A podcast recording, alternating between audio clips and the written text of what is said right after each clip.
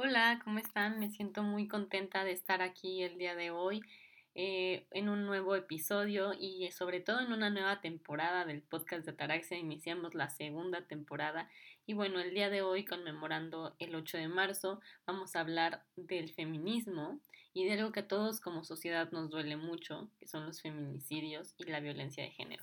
Y para eso tengo una invitada muy especial que se las presento como se merece. Nayeli Tapia es psicóloga clínica por la Universidad Autónoma de Querétaro, es feminista y también es amante de los michis. En los últimos años se ha enfocado y se ha especializado en temas de género y feminismo desde lo académico, profesional y personal. Además de la práctica clínica privada, ha colaborado en diferentes instancias como Género WAC, en atención de primer contacto a víctimas por violencia de género, en edición y difusión del protocolo de actuación en materia de violencia de género de la universidad y fue coordinadora del grupo de mujeres en el Instituto Queretano de las Mujeres desde proyectos de campo, dando talleres de empoderamiento, autocuidado, sexualidades, derechos humanos, entre, entre otros, otros temas a las mujeres de las comunidades en el municipio de Huimilpan y actualmente labora en el Instituto Municipal de las Mujeres de Huimilpan en atención a víctimas de violencia. Entonces, ¿qué mejor que Nayeli para platicarnos de estos temas? Nayeli, te agradezco mucho tu tiempo, también sé que, sé que estás ocupada Gracias por darnos este espacio y bienvenida a un episodio de el podcast de Talak. Ay, muchísimas gracias a ti por la invitación. Eh, yo estoy muy emocionada y contenta de poder compartir lo poquito que sé eh, en cuanto a mi experiencia en el tema. Bueno, yo creo que antes de empezar sería muy importante poder definir qué es el feminismo y qué no es el feminismo, ¿no? Porque ahorita hay muchas cosas de, de mitos de lo que no es. Entonces, Naye, para ti la pregunta inicial es, ¿qué sería el feminismo? Ay, pues desde lo personal yo creo que lo empezaría a abordar y el feminismo para mí yo creo que es como una forma de vida en la que puedes em, tejer redes este, desde la sororidad, o sea, no, no tengo como una definición como tal, más bien para mí son varios elementos que la van construyendo, em, principalmente como mencionaba la sororidad, este tener ese análisis em, de las opresiones y de las estructuras patriarcales em, y desde ahí pues irlas rompiendo, ¿no? ¿Para qué? Pues para que podamos, eh, como había mencionado, hacer esta red de mujeres en colectivo. Es una lucha este, continua este, y que pues desde la frase si de lo personal es político, pues también em, es una forma de vida en la que pues con estas pequeñas grandes cosas que hacemos nosotras, pues vamos aportando para esta lucha. Ok, muchas gracias. Yo creo que hablaste de algo bien importante que es desconstruir, de construir prácticas que teníamos, ¿no? Para poder construir entonces sí equidad de género y reaprender, ¿no? Que existen nuevas maneras eh, de relacionarnos, nuevas maneras de, de ok, tal vez a ti te enseñaron hombre que ser así era ser un hombre, ¿no? Pero, pero hoy puedes aprender que la masculinidad no es ser un macho, ¿no? Entonces, este, y yo, y como mujeres, yo creo que habíamos por sentado muchas cosas sin acordarnos que antes era nuestro derecho, o sea, antes no podíamos votar, antes no podíamos ir a la universidad y tuvo que llegar un movimiento para brindarnos esas oportunidades, eh, igual, ¿no? Haciéndolo a sus formas, porque de repente escucho es que las feministas de hoy hacen todo de manera muy radical. No, no, no, que, no, que siempre ha existido esta lucha y que hoy lo que tenemos, pues lo tenemos también a nuestras ancestras que han estado ahí luchando, ¿no? Entonces, sí. tienes una razón en eso, no sé. ¿Cómo lo ves? Sí, sí, por eso justamente te comentaba que para mí es un montón de cosas, eh, pero justo esta lucha colectiva creo que es lo que más lo representa Em, luchar en conjunto pues para un bien de todas, para la seguridad también, para em, acercarnos desde la ternura, desde otras eh, formas que a lo mejor, y, romper justo con todas esas mandatos eh, que nos han impuesto de que eh, la peor enemiga de una mujer es otra mujer, ¿no? Por ejemplo. Entonces, ir rompiendo como con todo eso em, es algo bien, bien bonito este, que desde el feminismo pues también se, se brinda y sientes como ese, esa calidez, ¿no? Ese cobijo este, por entender estas desigualdades, este, este sentimiento. Ahora, creo que estaría bueno empezar a pasar al tema de, de micromachismo y de violencia de género. Uy, sí. Yo me he dado cuenta que, que a veces todas y todos, porque creo que hay algo muy importante de aclarar que siempre lo he visto así, ¿no? El feminismo no es mujeres contra hombres, o sea, el feminismo es equidad de género, simplemente, y los hombres también pueden participar. Sí. Entonces, ¿cómo tú podrías decir que una persona puede identificar si está siendo víctima de violencia primero y después, ¿cómo puedo identificar yo, hombre, mujer, que estoy haciendo actos de micromachismo? Ay, pues yo creo que es un proceso bien, bien complejo. Eh, justamente cuando eh, redactaba un poco el resumen de, lo que he hecho, eh, mencionaba que me he enfocado en el proceso no solo académico, sino profesional y también personal, porque creo yo que sí es importante que haya esa experiencia previa, o sea, que te sensibilices tú primero como yo, por ejemplo, yo como mujer y después como profesionista, ¿no? ¿Por qué? Porque pues de alguna manera eh, no puedes tocar ciertos temas si no atraviesas como por, por eh, el tema, o sea, en este caso eh, yo primero tuve un proceso personal, eh, tomé un diplomado empecé a sensibilizarme mucho en el tema y entonces ahí fue cuando me di cuenta, ¿no? Primero, que estaba siendo violentada, ¿no? Este, identificar en dónde y cómo. Es decir, en qué ámbitos, este, en qué modalidades, sea familiar, este, comunitaria, este, docente, institucional, etcétera y luego cómo me estaban violentando, que son los tipos de violencia eh, psicológica, física, económica, sexual, patrimonial, digital, etc. Y luego darme cuenta que pues en un montón de espacios he sido violentada, este, pues entonces empiezas a detectar, visibilizar y entonces pues ya por eso creen que exageramos, ¿no? Porque una vez que te das cuenta de todo eso, pues te das cuenta que hay un montón de violencia en todos lados, en el contenido que que consumes en la tele, en videos en YouTube, en internet, en redes sociales. Y entonces, pues es como vas detectando, ¿no? No es sencillo, también es difícil reconocerlo, pero em, también como por el otro lado que mencionas, de cómo eh, darnos cuenta, este, seamos mujer o hombres, o cómo podemos eh, identificarlo, pues también es no ser indiferentes, eh, yo creo que tanto hombres como mujeres nos podemos meter en el tema, documentarnos desde lo que quieras, ¿no? Un libro, una pequeña lectura, un documental, este, pues hay mucho contenido este, de estos estudios de género y feministas también, eh, donde los hombres, pues bueno, eh, también hay procesos para, para ellos, hay incluso como estudio de masculinidades, Em, y por ejemplo, aquí en Querétaro hay algunos eh, grupos de hombres donde pues consisten en analizar sus violencias, este, darse cuenta que, que, muchas prácticas de lo que están haciendo o han estado haciendo toda, toda su vida pues ha sido violencia, ¿no?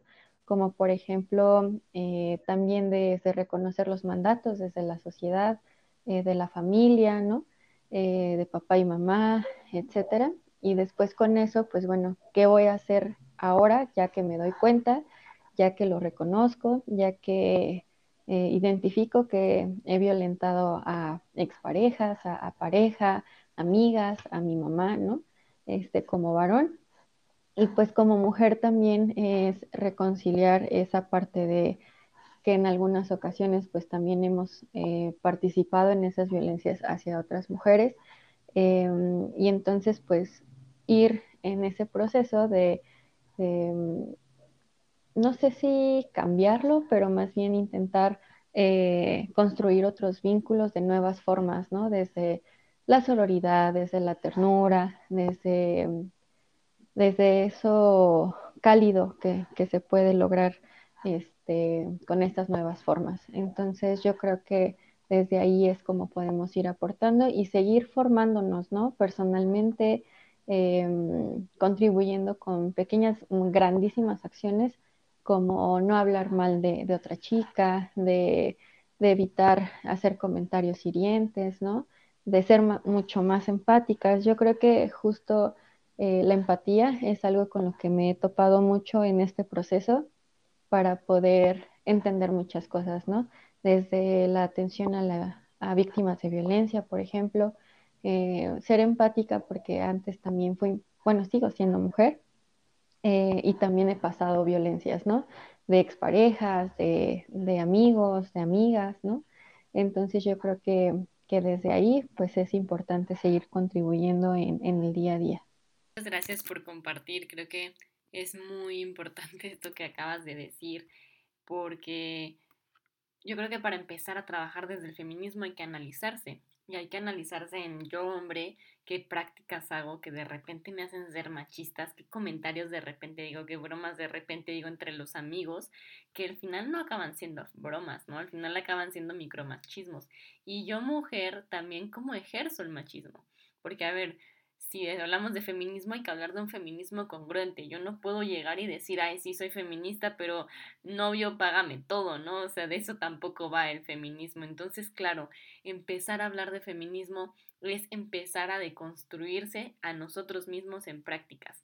Y hace poquito escuchaba un episodio de un podcast también que decía, a ver, creo que es importante analizar que no estamos tan lejos de nuestras antepasadas que estuvieron, al menos en México, en la revolución, ¿no? Y entonces desde ahí venimos cargando muchísimas cosas y muchísimas prácticas en nuestra sociedad, en nuestra familia en el día de hoy.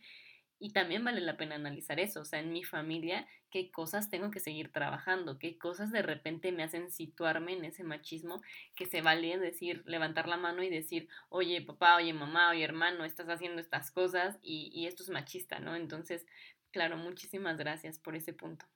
Y así, y es que sí es algo bien importante, como comentaba, no ser indiferente, porque pues podríamos seguir toda la vida reproduciendo lo mismo. Sin embargo, creo que el mundo ya está demasiado difícil en muchas cosas como para no aportar algo, ¿no? Claro, claro, totalmente. Ahora, eh, un poco a los que nos están escuchando, Naye y yo eh, conectamos porque hablábamos hace poco de lo difícil que es ver un feminicidio, eh, eh, que todo el tiempo estamos viendo en, en las noticias, el, ya desapareció una chavita, ya apareció, la encontraron muerta, la encontraron con señales de violencia, pero que cuando personalmente como psicoterapeuta, pues es muy desgarrador, ¿no? Entonces, antes de empezarnos a meter en esa parte, por aquí saqué cifras de feminicidio en México de 2019 2000 a 2021, que no es alejado, es, es, una cifra reciente. Y bueno, pues se las, se las quiero comentar, a mí me parecieron muy impactantes. En 2019 México ocupó el primer lugar de feminicidio respecto a 24 países. O sea, primer lugar no, no, este, no es nada chiquito, es, es muy impactante. La estadística que actualmente se tiene es que 10 mujeres mueren al día en México por feminicidio. Ustedes dirán, ay, son 10, no, 10 es muchísimo, no debería de pasar, porque hay 10 mujeres diarias por feminicidio, o sea, ¿qué es esa, es esa locura, no? 1.484 mujeres fueron víctimas de violación sexual, en lo que representa un incremento integral del 27.9 frente al periodo de enero a noviembre del 2020. Actualmente, en 2021, eh, 9.484 mujeres fueron víctimas de violencia sexual. Ahora, estas son las cifras de lo que se ha reportado, de los que han denunciado, de los que se ha encontrado. Sí. Pero pensemos en todas aquellas mujeres que no lo han denunciado por pena, por familia, por muchísimas otras situaciones, o que simplemente porque la denuncia no ha procedido, porque vivimos en un país que nadie sabrá mejor de esto que yo, donde los procesos fiscales son difíciles, ¿no? De repente. Sí, sí, sí. Mm. sí. Ok, pues vamos a meternos a este tema, Naye, del duelo por feminicidio. Eh, yo soy una persona Ay, bueno, muy... Perdón ah, que sí. te interrumpa. No, no, dime. Este, es que justo eh, en estas cifras de violencia sexual me quedo pensando en que, bueno, en la, en la atención en general, eh, en la privada y, y, en la pública, muchas veces eh, las mujeres no reconocemos qué es la violencia sexual en sí, ¿no? Eh, porque pues pensamos que solamente puede ser la violación este, desde la penetración, ¿no? Por ejemplo, pero cuando se le comparte la información que pues violencia sexual también es que tu pareja se quite el condón en, el acto sexual, que te haga hacer este, prácticas sexuales a, la fuerza, que pues también a la fuerza te, tenga que tocar, este, etcétera, que eso también es violencia sexual. El control de, anticonceptivos, por ejemplo, pues ahí dicen, ay no, pues sí, la verdad es que sí me pasa, ¿no? Y que eso también es violencia sexual. Entonces, incluso desde ahí, este, la desinformación nos hace pensar que no la estamos viviendo y que eso es algo alejado de, nuestra, realidad, ¿no? Por ejemplo. Pero no, es algo que sí pasa mucho, mucho, mucho, mucho y que esas mm, cifras aumentarían muchísimo.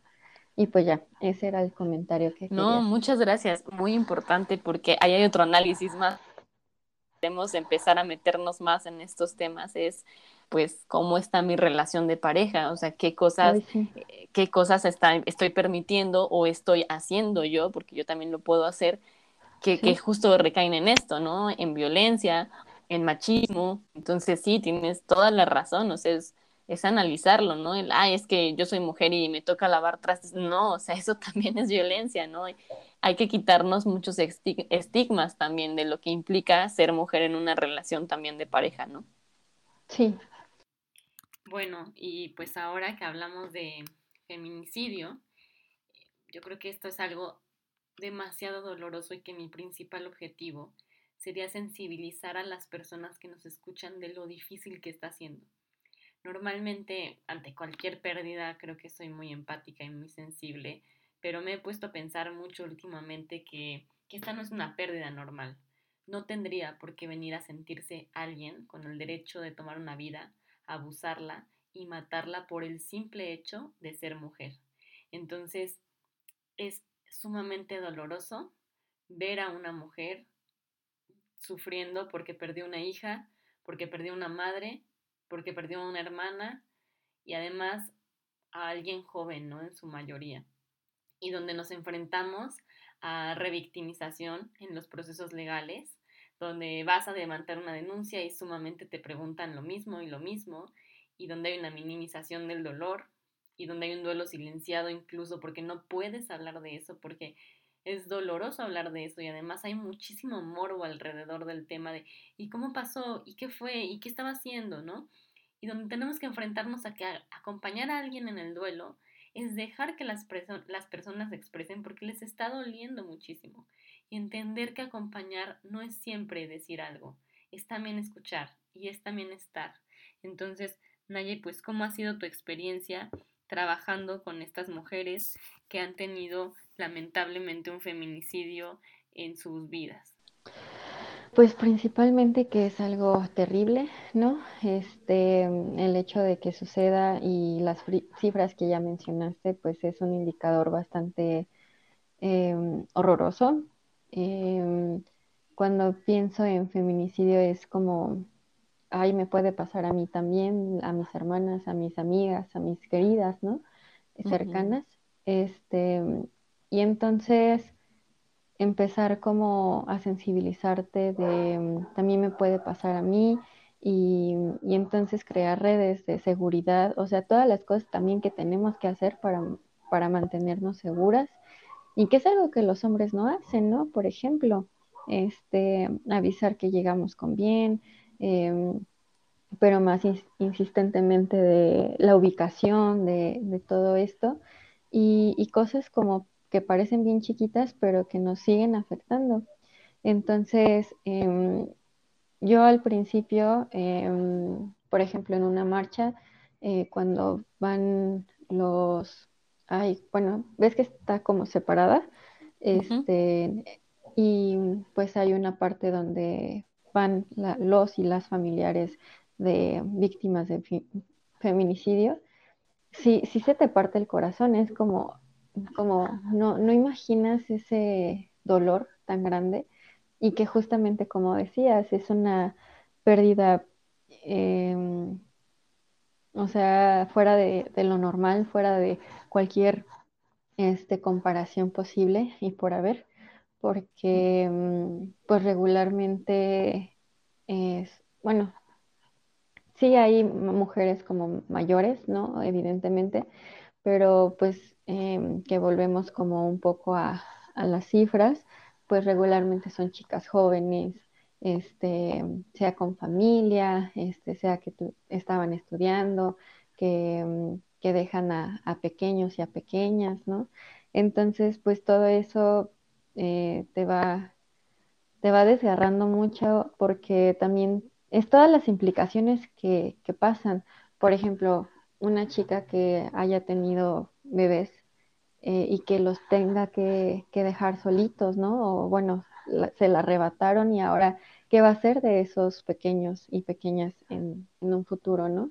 Este, todas esas implicaciones que, que pues no, no se visibilizan porque pues ya solamente preguntan eh, cómo iba vestida, solo preguntan si estaba alcoholizada, solo preguntan en dónde andaba y, y no preguntan como otras cosas, ¿no? De cómo podemos ayudar con sus hijos o cómo, cómo le vamos a hacer, ¿no? Y que además, perdón que te interrumpa, pero algo que me duele muchísimo de verdad es que ya está confirmado que en el 90%, creo que 80-90% de los casos de las violaciones y abusos sexuales tienen que ver con que el abusador es parte del miembro de la familia, del sistema familiar, de algún conocido, de algún vecino y sobre todo muchísimas veces de la pareja misma. Entonces, ¿cómo puede ser que alguien a quien tú le depositas la confianza, le entregas tu amor, le formas y lo invitas a, a ser parte de tu vida, haga algo así tan desgarrador y tan doloroso? Eso me lastima mucho y me duele mucho también verlo, ¿no? Sí, y que también aquí entran un montón de temas, como ir este, rompiendo todos los mitos del amor romántico, este, que también es un tema pues muy, muy amplio, eh, pero bueno, dentro de, de, lo que respecta, como dices, pues la, la, mayor violencia que se vive pues es por parte de, de, de la pareja o de alguien familiar. Este, yo creo que en mi experiencia el 90% los agresores son eh, hombres y, y, son la pareja, ¿no? Entonces, sí, y, y, que es algo pues que se va normalizando, ¿no? Este, que es normal que, que suceda y entonces pensar en, no, él no se atrevería a hacerme algo así, y, y, que desafortunadamente pues pasa, ¿no? Y pasa terriblemente y que en otros casos pues aunque no es la pareja, pues es de un día a otro y también me hace pensar en los diferentes procesos de cada caso, en el sentido de que pues regularmente casi siempre pasan un tiempo desaparecidas, ¿no? Porque es cuando pues ya no regresan a casa y entonces empieza la búsqueda y pueden pasar horas, días, semanas, meses sin encontrar. A veces pues no, no se encuentra el cuerpo, por ejemplo, y, y cómo eso va siendo como muy específico para cada caso porque eh, si aún no, no, reconoces un cuerpo, si aún no sabes ni siquiera qué pasó, eh, nada absolutamente, pues también es otra manera de, de, ver cómo abordar eso, ¿no? Y como mencionabas, como psicoterapeutas, pues también está bien complejo cómo abordar eh, esas situaciones que pues evidentemente en la escuela no nos enseñan, ¿no? Como, ah, pues este se puede abordar así. Entonces, pues creo que también es un, des, desafortunadamente, ojalá y no tendría que ser necesario, pero pues también eh, crear estrategias para, para estas personas en el acompañamiento terapéutico. Que, que empezar a preguntarnos qué puedo hacer y, y justo eso es con lo que quiero ir cerrando el episodio de hoy. ¿Qué puedo hacer yo, hombre, mujer, lo que sea, esto para poner mi semillita para ayudar a que esto no se siga replicando. Aquí yo anoté algunos puntos, Naye, que me gustaría compartir y después escuchar también tus propios puntos. Creo que primero tenemos que entender que tenemos un privilegio y que a veces actuamos desde eso y que tenemos que ser empáticos. ¿Cuál es mi privilegio? Si soy hombre, pues ser hombre, ¿no? Ser hombre porque no tienes que vivir con el miedo de muchas cosas. Yo no digo que no les pasen cosas a los hombres, totalmente pasan, pero no por el hecho de ser hombre, ¿no? Entonces, este, privilegio, si soy mujer, pues simplemente tú y yo, ¿no? Que hoy estamos aquí hablando de esto, a lo mejor, afortunadamente, sin, sin vivirlo, a lo mejor tan cerca en nuestras familias y con el corazón destrozado de escuchar los pacientes, de, de haber tenido experiencias de acoso, de haber tenido experiencias de violencia nosotras mismas también. Sensibilizarnos a lo que una mujer puede hacer, creo que dejar de decir son exageradas porque nadie entiende el miedo de tomar un transporte público, el miedo de caminar, el miedo de hacer ciertas cosas sin saber si vas a llegar con bien a tu casa o no, ¿no? Sin saber que tienes que mandar la ubicación. ¿Cuántas veces nos hemos cambiado como mujeres de ropa o de atuendo porque chin voy a salir a la calle y no sé qué me van a decir y no sé cómo va a ser miedo también de irme libremente con mi atuendo porque no sé cómo vaya a ser, ¿no? Involucrarte en las prácticas cotidianas eliminando el micromachismo, entendiendo que el machismo lo aplicamos mujeres y hombres. Esto no es una guerra de géneros, esto es una búsqueda por equidad de género y, y que yo puedo empezar a ser partícipe en quitar estas prácticas de mi vida, reconocer y validar lo que están pasando, hay que dejar de subestimar, hay que dejar de creer que esto no es una realidad. Lamentablemente en nuestro país está pasando. Lamentablemente en nuestro país tenemos que hablar de esto porque tenemos que visibilizar que esto es un problema real y que, y que tenemos que hacer algo al respecto. Y creo que adoptar una cultura de consentimiento, es decir, no es no, ¿no? Y enseñárselo a las niñas y a los niños, pero también entender con una responsabilidad lógica que aunque la persona no te diga sí, eso también no es que sí lo tengas que hacer. Es decir, si una mujer evidentemente no te va a decir que no, y aún así no tendrías por qué hacerlo, ¿no?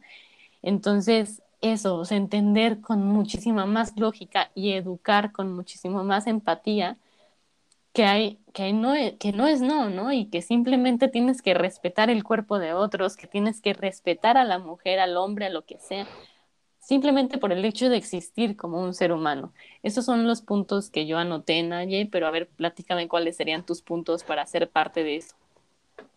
Pues yo creo que traigo de nuevo como la palabra no ser indiferente, empezar a, a darnos cuenta incluso cuando vamos caminando por la calle y vemos como que alguien está discutiendo, pues ver si la chica está segura o también él, ¿no? Este, que, que no haya esa indiferencia como social, que pues pasa mucho, ¿no? Este, alguien se cae y se ríe o, o en vez de ayudarle, pues nada más este, lo ignora. Entonces creo que desde ahí pues empezar. Eh, no ser indiferente a, a, la problemática que pues también se vive. Y, y como dices, no es una cuestión de, de, de hombres contra mujeres ni, ni viceversa, pero sí entender que la igualdad también se va a lograr en la medida que los hombres también se hagan responsables de sí mismos, porque pues mucho parte de este problema es porque ellos no analizan sus, sus violencias, este, las van reproduciendo y que desafortunadamente pues hay muchos casos en los que eh, hasta que se les desaparece una hermana, una amiga, este, cuando violentan a, a su mamá o, o, a sus hijas, ¿no?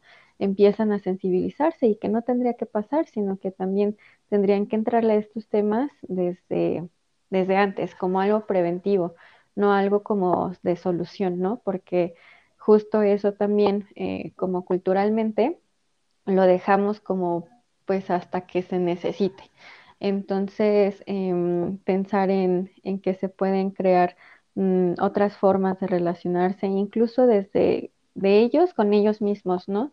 De, analizar esos mm, mandatos, eh, empezar desde lo personal, al igual que nosotras, eh, reflexionar sobre nuestra historia de vida, de nuestra, cómo fuimos educadas, qué estamos ahora reproduciendo nosotras y, y que después de eso pues sea siempre con, con mucha empatía y responsabilidad. Yo creo que también la responsabilidad que tomamos cada quien es importante pues para poder eh, hacer un cambio, porque si no lo tomamos en serio, pues también eh, no, no se va a ver como eh, un impacto real, en el sentido de si lo hago nada más porque sí, como que a veces sí, a veces no, y cuando me conviene, por ejemplo, hablando otra vez de estos privilegios, de cuándo sí se renuncian o, o cuándo los seguimos teniendo por conveniencia, ¿no? Entonces, desde ahí también traigo acá, como mencionas, em, los privilegios eh, y desde ahí poder em, darnos cuenta de las desigualdades para poder eh, continuar en esta lucha constante y que no, y que no termina, o sea, saber que, que no termina. ¿Por qué? Porque desafortunadamente sigue habiendo violencia y que también una forma de, de aportar es rompiendo esos pactos, ¿no? Los hombres con, con ellos mismos, entre amigos, entre familiares o simplemente por ser hombres, y nosotras también eh, rompiendo como con, con o sea, por ejemplo, confrontar a los amigos que son agresores, a, a quienes sabemos que son padres irresponsables, ¿no? Este, como cuestionándolos también eh, eso, por ejemplo, en lo personal mm, me ha servido porque mm, al confrontar a, otros, pues también es mi, mi, forma de romper el pacto, este, porque no porque sean mis amigos o familiares, pues no son agresores o no son violentos, ¿no? Entonces, eh, asimismo, eh, cuestionar a lo mejor también va a tocar a, a amigas, como, ¿qué onda con esto que estás haciendo, no?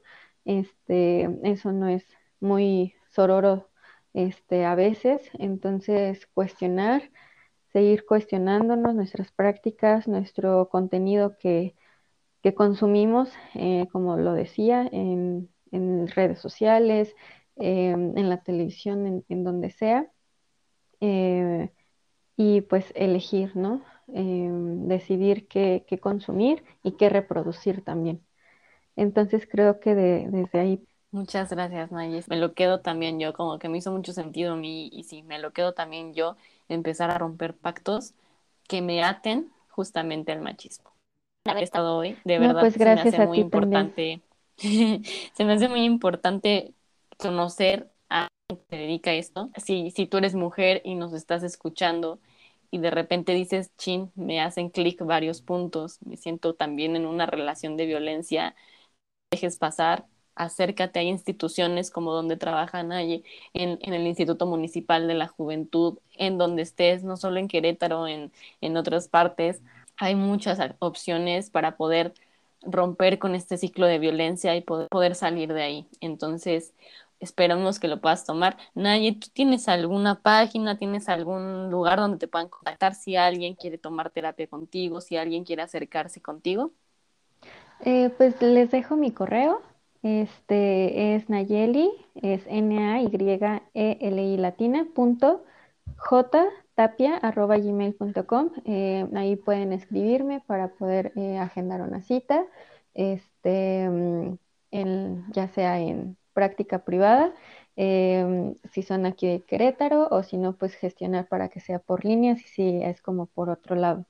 Eh, yo estoy muy contenta de poder compartir, de poder charlar. Ojalá en otro espacio pues también podamos seguir trabajando otros temas porque son muy, muy grandes, ¿no? Este, a veces en un ratito pues no alcanza ni el tiempo ni, este, ni la información pues para abordarlo en, en un solo episodio, pero sí, yo estoy muy contenta de, de aportar un poco desde mi experiencia.